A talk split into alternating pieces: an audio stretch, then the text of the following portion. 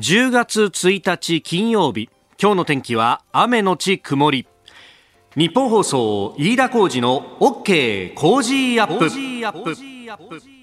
朝6時を過ぎました。おはようございます。日本放送アナウンサーの飯田浩二です。おはようございます。日本放送アナウンサーの新業一華です。日本放送飯田浩二の OK 工事アップ。この後8時まで生放送ですえー、この時間、まあ、いつもですとだいぶ明るくなってきてね、えー、いるという感じですが今日は日本放送の有楽町のスタジオの外が結構暗いなという感じ、はい、えー、分厚い雲が垂れ込めていてそしてところどころ、えー、強めに雨が降ったりなんかもしていると、えー、いうことで台風16号が近づく朝を迎えております、えー、今日から、まあ、仕事も変わったりだとか、えー、環境変わってという方もいらっしゃるかもしれませんがちょっとね、いろいろと影響が出そうであります。あの、逐一情報入り次第、ラジオでもお伝えしてまいりますので、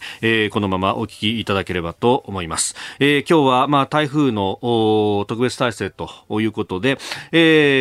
各地に飛んで取材をしている記者の方々ともね、つなぎながら、お送りしていきたいと思っております。あなたの声を届けますリスナーズオピニオン、えー、ニュースに関してのご意見お待ちしております。あなたの周りの今、雨の降り方等々いかがでしょうか？まあ、そのあたりもですね、えー、ぜひお寄せいただければと思います。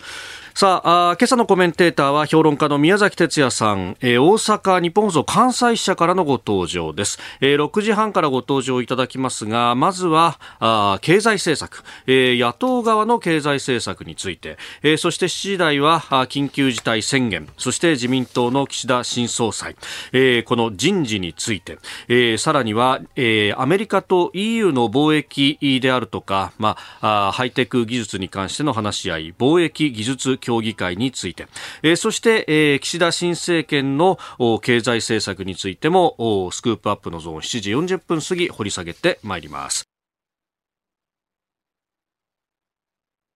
ここが気になる、気になるその台風16号、その交通への影響についてでありますが、えー、この時間帯、日本放送報道部藤原貴根記者が東京駅にいるということです。えー、呼んでみましょう。藤原さん、おはようございます。はい、おはようございます。どうですか、東京駅、今の様子は？はいえー、今、私は東京駅八重洲中央北口におります、はい、でこちらの天気ですが、空はだんだん明るくなってきていますが、大粒の雨が降っており、その雨の勢いはだんだん強くなってきております、ただ、今のところ、風はほとんど吹いておりません。でこうした中、この時間、東京駅には出張先に向かうためか、大きなバッグを持ったサラリーマンや旅行用のスーツケースを持った家族連れの方たちがいて、はい、台風16号接近の影響に関するお知らせという駅構内の掲示板をチェックしたり、駅員に自身が行く方面の電車の運行状況を確認したりしてますね。うん。まあ、これからあのお客さんも増えてくるっていう時間帯ですかね。そうですね、これから通勤・通学の時間帯にもなりますし、あとあの、ええ今日から緊急事態宣言が解除されて初日になりますからね、そうですよねこれからまたあの出張に向かう方とか、まあ、あの家族で旅行に向かう方の姿もどんどん増えてくるんじゃないかと思われますなるほど、まあ、そうすると影響が出るとしたら、これから先の時間帯かもしれないということそうですね。はい、わかりました。あの藤原さん、気をつけて取材続けてください。はい、失礼いたします。どうもありがとうございました。えー、東京駅から藤原貴根記者に伝えてもらいました。まあ、各地雨足あるいは風だんだん強まってきているというメールも来ておりますね。えー、三浦市からいただきました。雄一さん53歳の方。三浦市、雨より風がだんだん強くなってきましたよ。と。えー、それからですね、千葉市川から鉄腕子さん、えー、54歳の方。えー、千葉にある学校の通う、あ、子供の通う大学は台風で休校になってます。えー、心配だったんで安心しましたが、また大学に行く日が減りましたと。まあ、学校なども場合によってはすでに休校が決まっているというところもあるようであります。えー、交通に関する影響もね、時間の経過とともにまた出てくると思いますので、えー、このあたりも番組の中でまたつないでいきたいと思います。えさて、え、ここが気になる長官各紙スタジオに入ってまいりました。えー、おととい自民党の総裁選が行われまして決選投票の末新総裁に選出された岸田文雄さん、えー、その新体制について、えー、もうこれ一色という感じになってております、えー、東京新聞を除く各紙、えー、その中でも幹事長に甘利氏というのを見出しに取っているのが4紙、えー、朝日毎日産経それから日経もそうですね、えー、そして、えー、麻生副総裁高市政調会長という名前が並んでおります、えー、読売新聞は官房長官松野氏財務大臣鈴木氏という名前が出ております。まあ、このあたりね、後ほどえ、今日のコメンテーターの宮崎哲也さんにじっくりと解説をいただこうと思っております。さあ気になるニュースですけれども各紙ですね、えー総合面だとかに載せてますが、あのー、自衛隊の持っているヘリ搭載型の護衛艦というやつ、まあ、あの広い飛行甲板があってですね、まあ、あの見た感じはあの空母のようにも見えると、まあ、これをですね空母というとあの怒られるというかですねえ、え会見なんかでですね、え空母と言ってヘリ空母と質問すると護衛艦ですというふうに突っ込まれたりなんかあのするんですが、えー、この、まあ、あヘリ搭載型の護衛艦。これ、もともとね、ヘリが乗ってたんですけれども、将来的には垂直離着陸のできる戦闘機を乗せるんじゃないかというか、もう乗せるということがもう公然の秘密みたいになっていて、えー、このね、えー、1番艦、2番艦が収益したあたりに、えー、これってやっぱり塗装で、えー、変えて、熱に耐えられるようなものにすれば、当然垂直離着陸だってできるようになるんでしょう？みたいな、こう話を聞くとですね、ニヤッと笑いながらから開示の幹部が、えー、無言でなんかうなずくみたいなですね、えー、ところがありましたけれども、うん、読売新聞が2面に小さい記事ですが書いております。えー、出雲発着艦、えー、アメリカ軍機で試験へという記事が出ております。いよいよ、あの、それがあ現実のものとなりそうだというところであります。まあ、この F35B という機体、まあ、もともとこの F35 っていうね、ステルス戦闘機を日本に配備ということはもともと決まっていたところですが、えー、特に垂直離着陸のできる B というタイプのものを使って、えー、まずアメリカ軍機で試験をするということですが、当然その先は、えー、日本にも配備にするのかということにもなると。まあそうするとですね、えー、漫画のそれこそあった、えー、空母息吹というものが現実のものとなってくると。まあそうすると海事と陸自一体どっちが、えー、この主導権を取るんだみたいな話とかいろんなことがこう出てき、たりもするというところですが、まあ、あの、新政権の一つの課題として、経済安全保障というところで、まあ、中国を睨みながらどうするというあたり、まあ、こういう記事が出てくるというところも、情勢の緊迫化を表すものの一つなんだろうなというふうに思います。ここが気になるでした。ここが気になるプラス。この時間からコメンテーターの方々にご登場いただきます。今朝は大阪日本放送関西支社からのご登場、評論家宮崎哲也さんです。おはようございます。おはようございます。おはようございます。よろしくお願いします。いや今週はもう総裁選一色というね、えー、自民党の総裁選。まずは宮崎さん、どうご覧になりましたか？まずは自慢から言っていいですか？どうぞ。あの、ほぼ私の読み通りの動く、あの菅さんが、えっと、インあの不出馬を表明されたところから、ほぼ私の読み通りの。それこそあれですよね、前々回、あれ、8月のご登場の時でしたっけね、ええ、もう菅さん。まだ誰も言ってない時に、菅さん出ないかもしれないなっていうふうに申し上げましたよね。うそうでしたよね。ええ、あの時は、ええっていう感じでしたけど、ね、私ね、あのね、はいうんと、半年ぐらい前からちょっと思うところあって、ずっと政策をやってきたんだけど、はい、かつてね私は政局屋だったんですよ。政局を当てるっていうので、はい、えー、っと鳴らしてたことがあるんですけど再びちょっと政局屋をやろうかなと。思うところあって、で、えー、取材ネットワークを再構築したり、はい、あのしてたんですけれど、えっとまあ、ちょっとまた刀足程度なんだけれども、まあ世の中の政治評論家というのがさ、はい、ダメダメであるということがよく分かりました。河野さんが勝つなんていうことを言っていた人たちは、はっきり言って政治評論家を政治ジャーナリストをやめるべきですね。全く取材できてない。ああ、これね、もう直前というか、その当日まで河野さんが特に第1回の投票ではもう引き離してトップだみたいな話がありましたけれども、ね。ええ、これはね、えっと、政局のプロからするとですね、えっと、そんなことありえない。ありえない。あのでしかも今、派閥政治を批判してるでしょ、はいえー、派閥政治、えー、で派閥政治がやっぱり強力だったとかって言ってるでしょ、うあ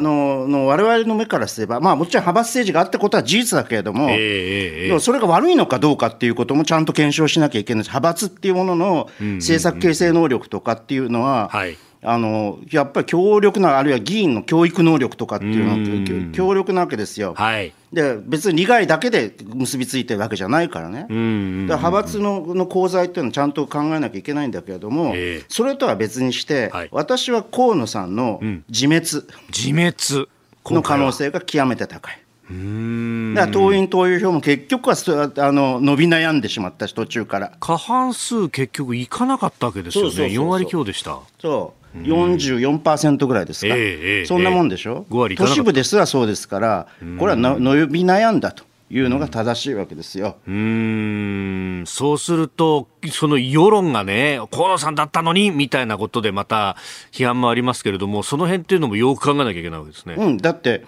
もし5割を超えていたら、はい、昨日も『スッキリ』で言ったけれども、うんうん、必ずそれはあの結果は議員の投票前に燃えれますから、影響を与えて、河野さんが勝つということ方向に、河野さん有利の方向に行ったはずですけれど、勝ち馬に乗る人たちが乗っていく。そういうふうな形はならなかったと。だからねあのまあ、要するに、えー、そういうことはですね、はい、細かなね、ええ、あの地方とかね地方地方党員とかね、うん、あるいは1年生、うん、2年生議員とかね、はい、あるいは派閥の領袖とかね、はい、そういうようなところをずっと取材していけばです。あるいは自民党職員。元軸仁さんとかね、そういうところのが何を考えてるかっていうようなことを取材していけばですね、おのずと分かることなの。えーえーうんでもここ本格的なフルスペックの総裁選で、かつ、これだけこう展開が変わるみたいなのっていうのは、最近あんまなかったわけですよね。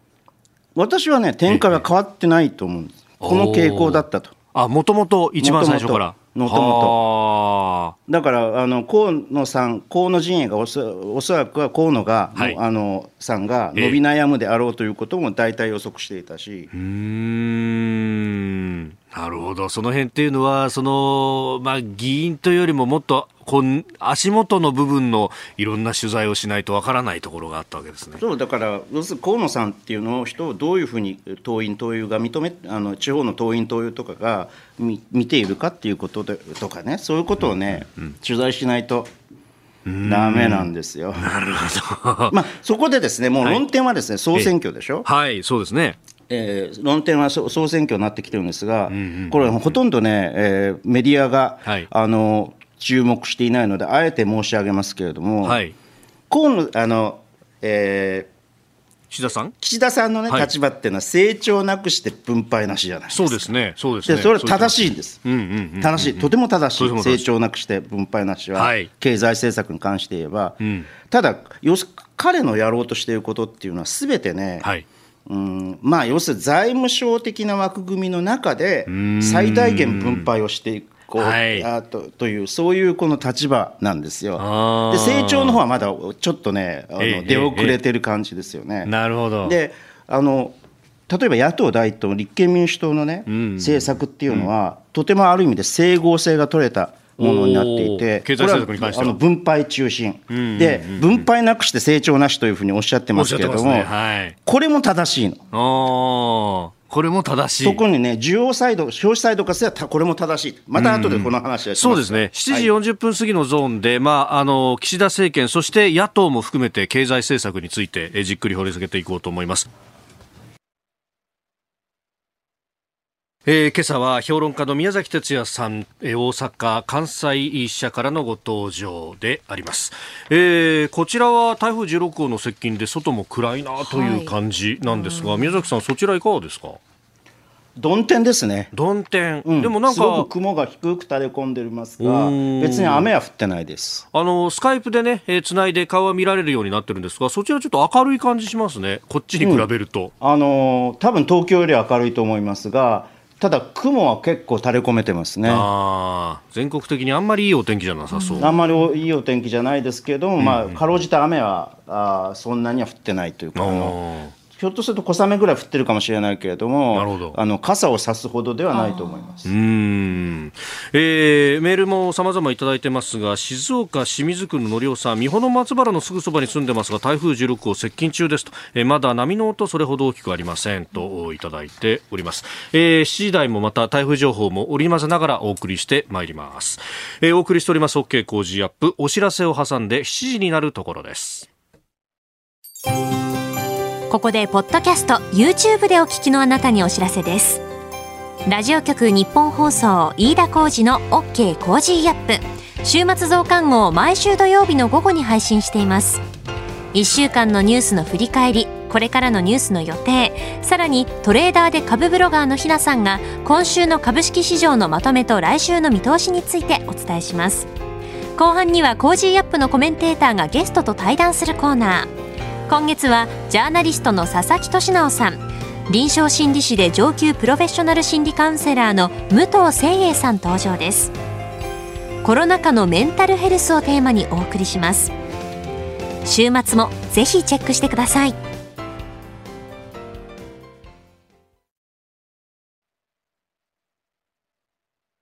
宮崎さんには番組エンディングまでお付き合いいただきます、はい、では7時台最初のニュースはこちらです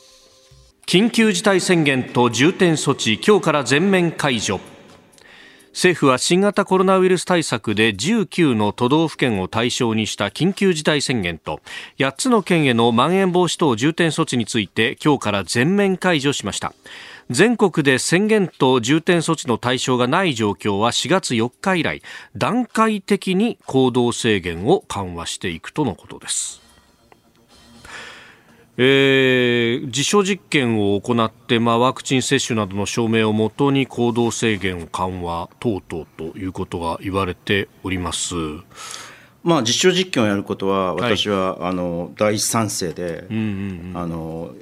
今までももうやってほしかったぐらいなんですけれども、えー、えー、とてもいいことだと思いますし、はい、えーあのスペーススポーツイベントではね、うん、あの10月6日の J リーグから、はい、実証実験の追行う見通しでさらに実証実験の追加も予定しているということなんで、うん、この流れの中で一体ね要するにね、うん、今さあの新規感染者下がってるでしょ、はい、でもこれ何が効いてるのか全全くわからないんですよ。もう、ね、もう専門家もね、よくわからない。すべてがこう、あの、より合わさって、はい、そういうこういう効果をもたらしてるんじゃないでしょうかとかって、いい加減なことをですね、言うわけですね。人流がって言ってたのに、人流減ってないけど、感染者減ってるぞって話です、ね、っていうことですね。えー、で、じゃあ、人流といっても、果たしてじゃあ人流のね、はい、あの流れの取り方っていうのが、えー、あのデータ、データとして取っていくやり方が正しいのかどうかっていうことも含めてですね、えーいろんな意味でやらなきゃいけないんだけど、はい、まあ一つ大きな幾同音で言うのはやっぱりワクチン接種がうん。あの、うん、2回接種が進んだからだろうということは一般的に言われてますよね。そうですね。あのそれはみんな専門家もその重要なファクターとしてワクチン接種が進んだというのは入れ入れることは入れますよね、はい、みんな皆さん。そうですね、であのー、なんていうのかな、あのこれから考えなきゃいけないのは、はい、一つはあのこの今、緊急事態宣言と重点措置って解除され、全面解除されるんだけれども、はい、いろんな都道府県でさまざまな制限が設けられてるじゃないですか、まだ。お酒は8時までとかね。とかね、東京でも大阪でもやってるでしょ、はい、多分これはね、ええ、あの法的な根拠がないので、それほど守られないです。うんうんうんまあ、だから、ね、文字通りの全面解除に近い形になるのではないかというふうに思います。はい、で、その結果としてどうなるかって。はい、第6波が来ることはほぼ間違いないんですよ。これは季節的な要因で来るだろうというふうに思われるんだけれども、第6波が来たときに、どのくらいの山を形成するかというのは、まだわからないんですよね。でこれがおそらく10月には、2回接種が65%に達するって、全世界でもかなり高いレベルに達するので、この効果がどのくらい出るかっていうのは、これからあの、見ることができるとあのちゃんとこう検証できると思いますね、うん、うん、これワクチン接種が進んでいけば見た目感染者 PCR 陽性者こう大きくなってもじゃあ病床を占領し続けるような重症者の数がそこまで上がらないかもしれないとか。でもでもこれは前回はさ、はい、軽中等症者の病床が逼迫してしまったという事態も、ちょっとこれは私は予想外の事態だったんですけど、それも出てきたんで、ちょっとそこら辺はね、よく見なきゃいけないんだけれども、いずれにしてももう新規感染者数というのは、私は、えー、重点措置や宣言の発令のこの資料としては、はい、ではなくて、えー、あくまでも病床逼迫、医療資源の逼迫状況によって、はい、えー、医療施設や医療資源の逼迫状況によって、これを判断するというふうに変えていかなきゃいけないと。思いますね。うん、そこは新政権の、まあ、まずは課題になっていきますこれはね、あの菅政権のこの終わり頃に、まあ、もうまだ終わってないけど、はい、えーと、菅政権の中で検討され始めていたんですけど、えー、いよいよこれ、私はこれは検討しなきゃいけないと同時に、えー、まあ、あのワクチンパスポート的なね、要するにワクチンと、えー、陰性証明のパッケージっていうのをどのように使っていくか。だから陰性証明のための PCR 検査は無料にするとかね、はい、あのそういうようなさまざまな措置制度的な措置をし,、して、えーまあ、要するにパスポート的なものを出していくということがあのこれからやらなきゃいけないの。と同時に、うん、やっぱりね第3回目の接種というのは必要になってくるのでブースター接種というのは必要になってくるので、はい、これをどのタイミングでどのように展開していくかということを、うん、私は新政権にしっかりとしたガイドラインというか、うん、えー、あれを出してロードマップを出して、はい、あの我々を安心させてほしいと思いますけどね。うんえー、まずは新型コロナ緊急事態宣言重点措置今日から解除というニュースを取り上げました。おはようニュースネットワーク。えー、この時間まずは接近する台風16号について、えー、日本気象協会の高橋徹さんとつなぎます。高橋さんおはようございます。おはようございます。よろしくお願いします。よろしくお願いします。さあ台風16号現状いかがでしょうか？はい大型で非常に強い勢力の台風16号は今日午前7時現在八丈島の南およそ220キロにあり時速30キロほどの速さで北東に進んでいるとみられます、うん、この時間伊豆諸島南部の八丈島や青ヶ島が風速25メートル以上瓦や看板が飛んでしまうほどの暴風域に入っています。また台風の北上に伴い関東から東北南部で広く雨が降っています。ところどころ活発な雨雲がかかり雨足が強まっています。そして東日本を中心に風速15メートル以上高速道路では横風に流されるような強風域に広い範囲で入っています。この後大型で非常に強い勢力の台風16号ですがあまり勢力を落とさずに伊豆諸島付近を通過後関東地方に沿うような形で明日未明にかけて日本の東へと進むでしょう。これ上陸の可能性はほぼないと見ていいですか？そうですね。上陸の可能性はなくなりました。うん。ただやっぱり台風の周りの雨や風が影響をずっと及ぼし続けるという形になりますか？そうですね、えー、かなり強風域が広いですので広い範囲で雨,、えー、雨や風が強まりそうです。うん。今後の見通しいかがでしょう？はい、えー、今日瞬間的に伊豆諸島では50メートル電柱や樹木が倒れるほどの猛烈な風が吹きそうです、うん、また関東から東北南部の太平洋側にかけても今日の昼頃から明日明け方にかけて瞬間的に30メートルから40メートル立っているのが困難になるような非常に強い風が吹きそうです。うん。備えておくべきことというと、はい、そうですね、はい、えーえー瓦や看板が飛んでくることが予想されますので、飛来物などにはかなり注意が必要ですね。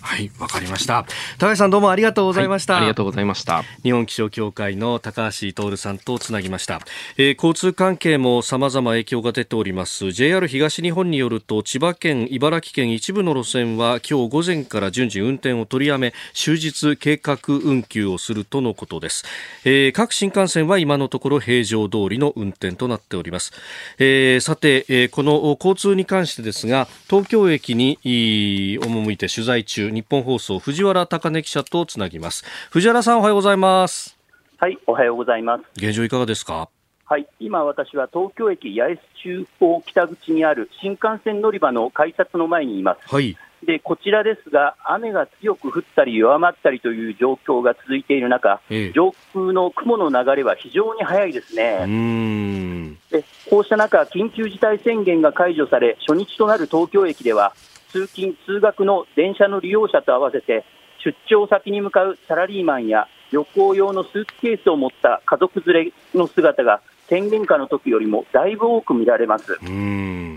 で東京駅構内では台風16号の影響により列車の運転見合わせなどが発生する旨が書かれる掲示板が設置されたり構内アナウンスで注意喚起をしていますが、今のところ、飯田アナからもあったように、はい、東京駅を出発する新幹線は始発から予定通り運転されてますね。そうすると、まあ、それほど混乱等々はないというふうに見ていいですか、今のところは。そうですね、今のところあの混乱はなく、ですねあの乗客もですね、えー、あの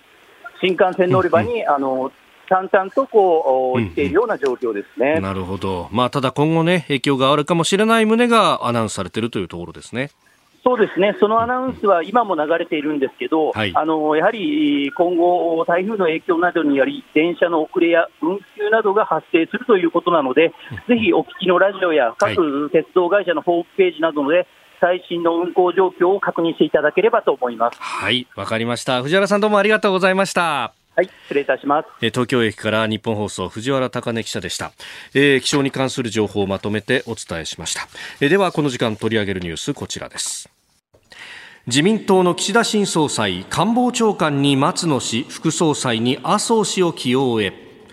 自民党の岸田新総裁は党役員と閣僚の人選を行い官房長官に松野博一元文部科学大臣を起用する意向を固めました。また党役員人事では副総裁に麻生副総理兼財務大臣幹事長に甘利税制調査会長総務会長に当選3回の福田達夫衆議院議員政務調査会長に高市早苗前総務大臣らを起用することになりました。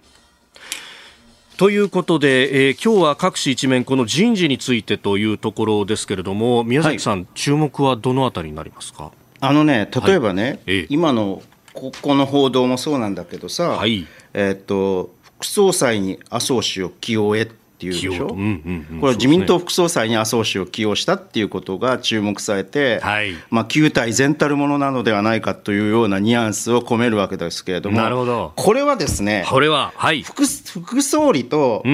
財務大臣を、うんうん、麻生さんを外したというところに注目すべきなんですよ。うん。安倍政権から菅政権、ずっと副総理兼財務大臣をやってきた麻生さんが。そうそう。でであの割と詳しい政治記者の間でも、やっぱりあの麻生さんの財副総理財務大臣、まあ、少なくとも財務大臣は、はい、あの留任になるのではないかというふうな見方が立てがあったんだけれども、はい、これはね、やっぱりね、あの新新新しい内閣であるということで、はい、えー、ここは外して、えーまあ、側近の財務大臣はね、側近のね、鈴木俊一さんをつけられたということが、非常にこう、あの、うんうん、あのと語るべきところであってですね。これ、党役員人事に自分の岸田派からは出さなかった、でも財務大臣を取ってきたっていうところは、やっぱりこれは肝なわけこれだからね、10年間さ、はい、あの消費税上げない。ええあるいは数十兆の財政支出をするって言ってるでしょ、うん、言ってますね。でこれはね、基本的には財務省と握ってるんですもん、だから実現可能。ああなるほどで逆に言うと、はい、その財務省の、はい、うんなんていうかな、承認のもとでしか、はい。えー、こういうことはできない、最大限するんだけれども、うん、そういうことはできないとリミットもあるという、これはまたちょっと後で経済政策の話で話しますけれども、それがまあ要するに、あれの人事にもよく表れていると。なるほど。いや、これ、パッと見た感じはですよ、それこそ、あの、政務の秘書官に、えー、もともと計算事務次官やってらっしゃった島田さんという方がつくんだというような話が出てきていて、ええうん、あれ、やっぱり安倍さんのような経産省内閣になるのかっていうようにも見えるんですけれども、どうなんですか、その辺っていうのは？私は基本的に財務省があの主体だと思う。それはね、岸田家とかさ、はい、宮沢家の家風というかですね、まあ、それとも深く関わっていて、財務官僚あの財務大臣、私は宮沢洋一さんという可能性もあったと、だまあ参議院議員だからね。かつ広島ですもんね。そうそう。で、うん、参議院議員っていうのは、まあ、ちょっと財務大臣にはなりにくい立場なんですよ。なので、えっと、順当に鈴木さんになったということですけどね。はい、あとね、官房長官に松野氏、松野さんになったんだ。これは要するに安倍さんはずっとあの萩生田さんを、自分の側近中のそう入れたいあの安倍サイドはね、ええ、推薦していたわけですけれども、そういう報道も出ましたよね、一部にはね。あのそれに対しては、はい、ちょっと萩生田さんではなくて、同じ、あの細田派です細田派の松野さんにしたと。はい、ちょっと外したという形ですよね。細田派でいうと、当選3回の福田達夫さんもこれが注目です。これが注目。あの福田達夫さんは、はい。えーまあまあ、東風維新の会っていうのがあって、ね。はい、派閥にとらわれない、あの、うんうん、自由なこの選択というものをしたいというふうにおっしゃってましたよね。はい、でこれねダメな評論 あの政治評論家とか政治ジャーナリストは、はい、みんな河野につくと思ったわけ。河野さんに入れたいからこういう活動するんだそうそうするんだと思ったわけ、えー、でこれが大間違いで、うんうんうん、あの少なくとも福田達夫という人は政策が分かる人ですから、はい、河野さんのような行き当たりばったりのいい加減な政策をあので改革とかっていう名目だけをさやるような,、な人にはつかないです、この人は。精通されてる方だから。実質ちゃんと身が取れる人じゃないとそうそうそうそうすると岸田さんだったわけだ。とということで岸田さんだってそんなのも私は最初から分かってたんですよ。ほーなるほどじゃあこの内閣は仕事する内閣ね、あの本当政治評論家ってバカですね。いやそう厳しいこれではそういう意味では仕事をしていく内閣になるかもしれないということですか？私はね、少なくとも政策メニューというものは実行していくと思う、ただし、それが限界が、先ほど言ったように、限界がある。うんなるほど。でまあ、例えば高市さんだったら限界を突破しようとしたんだけれども、はい、そういう力ないでしょうね。なるほど。以上、おはようニュースネットワークでした。続いて、教えてニュースキーワードです。貿易技術協議会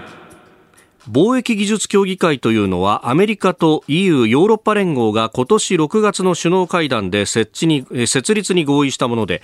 通商や先端技術分野で協力強化を図る閣僚級の協議のことを言います。アメリカのバイデン政権と EU は29日この貿易技術協議会初会合をアメリカ東部ペンシルベニア州ピッツバーグで開き、えー、中国を念頭に非市場的なビジネス観光に対処するための共通戦略の策定を目指すことで合意しました。今後半導体供給網の強化や AI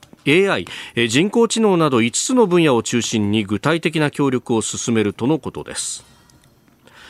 この半導体のサプライチェーンだとか AI についてはクアッドの中でも出てきたということで、はい、要するにあれですよね、はい、あの国際的なあの経済安全保障、はい、の一環というふうに捉えるべきだと思いますね。えー、えー、えー、これ、そうすると、まあ、このね、新体制出来上がる時なんで、じゃあ、岸田政権でもどうするっていうような話も興味がありますそこがね、まだないなくてね、あの国際的な協力と同時に、はい、私はあの前回も申し上げたように、あの PGS、えーと、生産的政府支出というものをもっともっと増やしていって、はい、えー、このそれこそ半導体とか AI とかですねそういう分野っていうものに対する政府投資を増やしていって、はい、産業を盛り上げていかなきゃいけないというふうに思ってるんですけれども、はい、なんか新聞とか読むとさ相変わらず財政税頼みの改革とかさ、はい、そういうようなことを言ってるけれど、ま、完全に間違っていて、私は日本を強化するって、成長をもたらすためには、はい、そういう政府支出が必要不可欠であるというふうに思いますけどね。うん。この経済安全保障の分野だと、それこそ幹事長についた、つくとされている甘利さんが、まあ、党の側からいろいろやってだから甘利さんはあの、そういった意味では、あの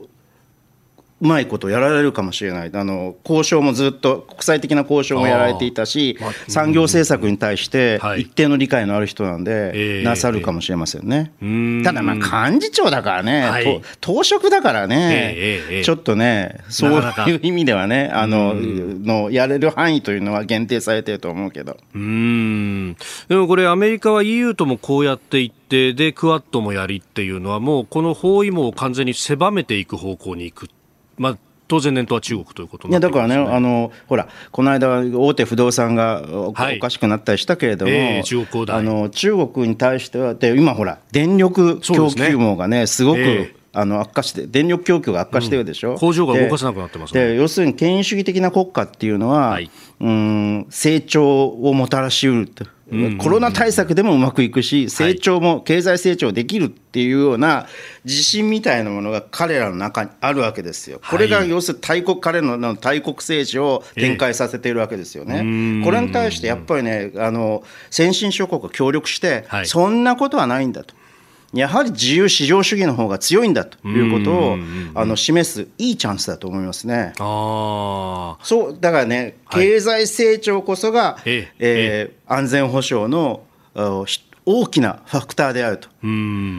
鍵であるっていうことは、私はあの言えると思うね。だからやっぱりあの分配成長なくして分配なし、はい、分配なくして成長なしとにかく成長っていうのが鍵になっているということは、はい、あの与野党とも同じだと思いますけどね、だからそれは引いて安全保障というものにもつながっていくと。うんうんうん、一丁目一番地、まあ、はっきり言ってね、日本がね、デフレ、失われた20年の間に中国は経済力をどんどん伸長させていって、さらに軍事力も伸長させていったわけですよ。はい、その時間の流れというものをえー、あの止めなきゃいけないと、はい、ここで抑止しなきゃいけないということだと思いますけどね、それには成長しかない。はい、経済政策、後ほどお送りします。続いてここだけニューススクープアップです。この時間最後のニュースをスクープアップ!自民党岸田新総裁の経済政策を考える自民党の岸田新総裁は自らの経済政策で目指す姿を成長と分配の好循環と訴えています。経済成長の恩恵を中間層に手厚く分配することで消費を盛り上げ新たな成長につなげるとのことですがこれまでとは何が違うのか、えー、今日のコメンテーター宮崎哲也さんとこの岸田新総裁の経済政策について深めてまいります。あの、はい、その前にね、えっと、前提として私言っておきたいんですが、うんうんはい、政局私のあの政局判断は、政局ですよあくまでも、それはあくまでも中立、つまり客観的でなければ、正しい政局なんて見えてこないんです。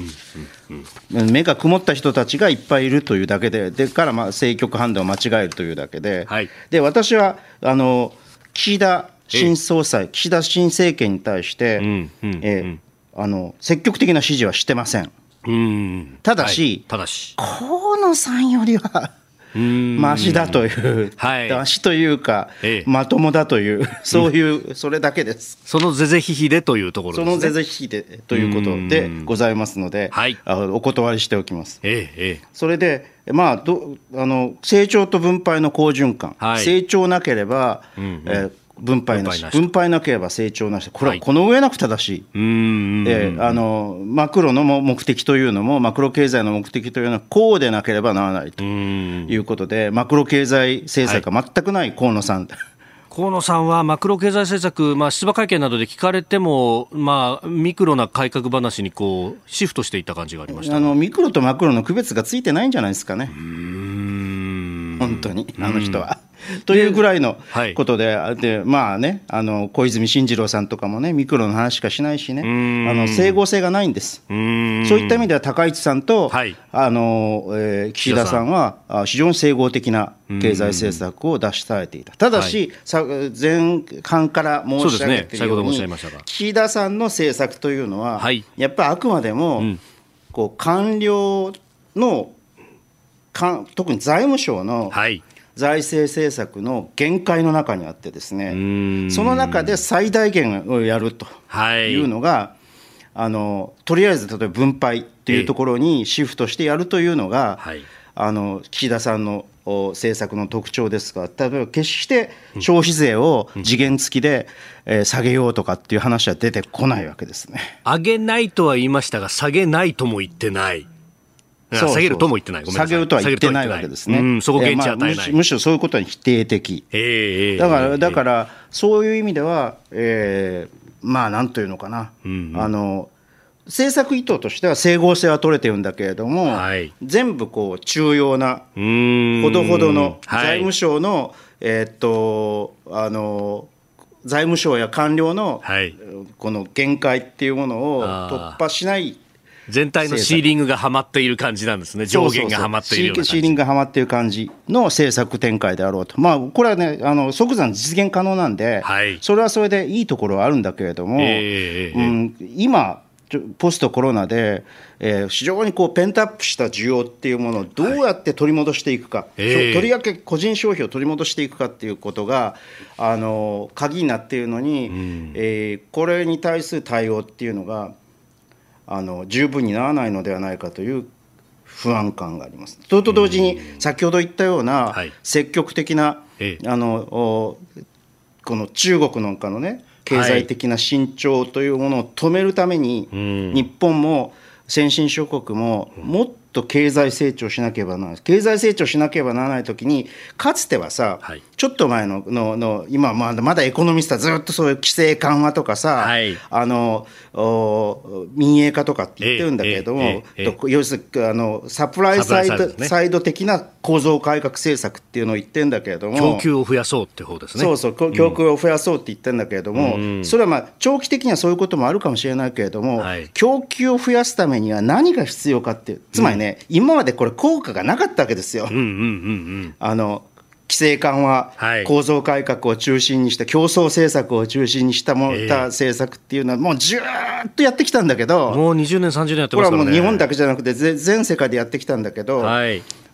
効果なかったわけ。彼はそれを新自由主義政策というふうに岸田さんは言ってるわけです、ね、あ岸田さんの定義づけするところはそういうところですね。そういうこと。でこれが、えー、あの変えていかなきゃいけない、はい、とすると、やっぱり産業政策的な、ええにあの国が政府支出である特定の産業分野に対して、うん、えー、支出を増やすことによって、そこを盛り上げていくっていうようなですね、うん、そういう政策っていうのはやっぱりあのちゃんと構造改革をして生産を伸ばしていくために必要だっていうことが分かった20年だったわけですよ。支出を増やすってことは需要を作るってことですよね、これは、ね、そうそうそう。と同時に生産のさこう、うん、この構造というものを変えていくための支出でもあるわけ。投資なんだよ、これは。支出というのも政府投資ですね。はい。そういうことをですね、やろうとしているという、やろうやらなきゃいけないんだが、そこがちょっとまだ弱い。うん。それはやっぱりね、あの政府支出が嫌いな、はい、はい、あのの官庁の枠が枠がはめてあるんで。でまさにそこの部分を、これ、あの産業政策の部分ってね、あのここでも紹介した、えー、経産省からもペーパーが出てるし、それから高市さんの訴えていた政策の一部は、その部分がありますよね、ええ、だから私はね、経産大臣は高市さんに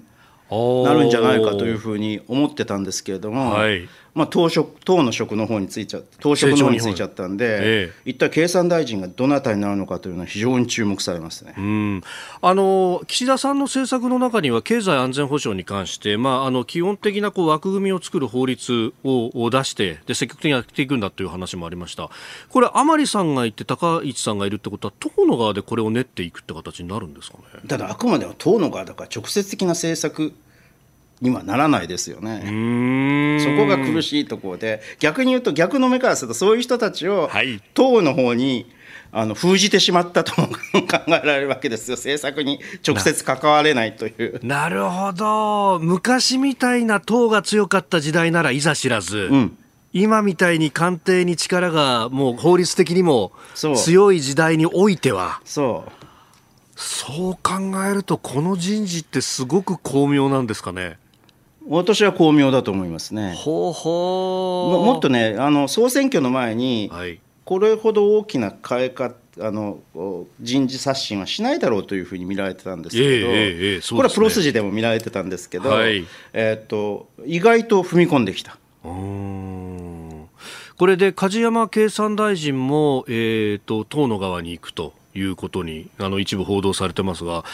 経産大臣ポストも空きますもんね。だから経産大臣が一体誰なのかっていうのは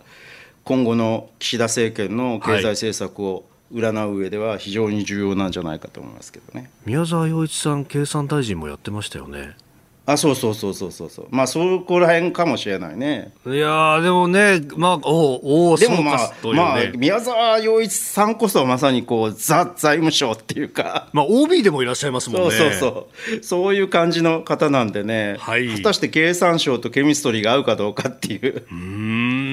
まあこれはねあのあの両面があるんですよ、はい、経産省に非常に強い人脈を持っているからこそ経産あじゃない。財務省に非常に強い人脈を持っていうか財務省をコントロールできると。いう見方もであできるわけでね。あなるほどなるほど。経産省に予算を持ってくるというそうそういうことも考えられるわけでね、えー、まあ、これは両面があってどっちに出るかまだ分かりません。なるほど。まあこれ組閣後も含めて宮崎さんまたいろいろお話伺いたいですね。要は経済政策ですよ。だってさ、うん、民主党はさ、2025年ののプライマリーバランスの黒字化目標、一時凍結、はい、これはもう高市さんと同じですよね。そうですよね。枝野さん、実は9月21日の会見の中でそれ言ってるんですよね。で消費税も税率5%に、これは各候補者が言えなかったことですよね、限定的に 5%, 5に引き下げると。はい、でその年収1000万以下の世帯の所得税を1年間ゼロにする。と。すると。はい。